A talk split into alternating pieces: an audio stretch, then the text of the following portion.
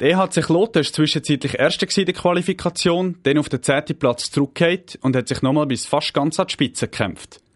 In den letzten Spiel der Playoffs hat sich der EHC die gute Ausgangslage aber wieder zunichte gemacht und ist auf den fünften Rang zurückgekehrt. Die Konsequenz? Der EHC Kloten hat keinen Heimvorteil in den Playoffs.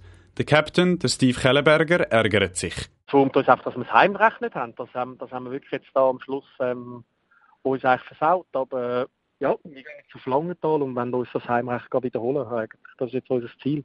Dass es Klot in der Qualifikation nicht ganz so rund gelaufen ist, könnte aber auch ein Vorteil sein, meint der Captain. Wir weiss eh nicht, was einem mit den Playoff erwartet. Es hat schon gegeben, dass man vielleicht vorne extrem parat ist und super gespielt hat und dann vielleicht ein bisschen nervös war, weil, weil man dann hat müssen gewinnen und jetzt ist es halt nicht gelaufen. Jetzt wissen wir bald, dass es auch viel mehr braucht von uns und ähm, ich glaube, das ist auch nicht immer schlecht. Einfach dürfte es sicher nicht werden gegen Langenthal. Die Berner haben von den letzten elf Spielen zehn gewonnen. Und von den vier Spielen gegen Langenthal in dieser Saison hat Kloten nur einmal gewinnen Steve Kellenberger weiss aber, auf was es für sein Team ankommt. Ich glaube, das erste Mal, dass wir defensiv sicher gut, gut spielen, wenig Fehler machen. Ich glaube, das Spiel, das wir gewonnen haben, haben wir 1-0 gewonnen. Ja, und dann eben, es wird, wird wichtig sein, Playoff, ähm, dass wir Powerplay, Boxplay, das wird das war vorhin im entscheidenden Spiel gewesen. Ich glaube, das wird jetzt auch in den Playoff umso wichtiger sein. Der EHC Kloten hat in den letzten Tagen aber auch neben dem Eis für Schlagzeilen gesorgt.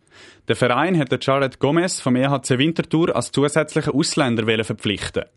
Weil der Hockeyverband aber eine falsche Deadline angegeben hat, ist der Transfer platzt. Das ist natürlich auch intern thematisiert worden, sagt Steve Kellenberger vom EHC. Ja, ist schade. Ähm, Wäre sicher gut gewesen, vor allem am Verletzten oder kranken Ausländern, aber das ist jetzt ähm, vorbei, wir können nichts mehr daran ändern und das müssen wir jetzt vergessen. Und, ähm, dafür muss es einfach jeder, jedes Spiel umso mehr gehen, wenn wir vielleicht mal ein Ausländer weniger wären. Die Playoffs laufen letztendlich eh unter eigenen Regeln, sagt der Captain vom EHC weiter. Es wird vor allem härter gespielt. Aber ein Sieg in der Serie gegen Langenthal wäre mal ein erstes Schritt Richtung Wiederaufstieg vom EHC Kloten.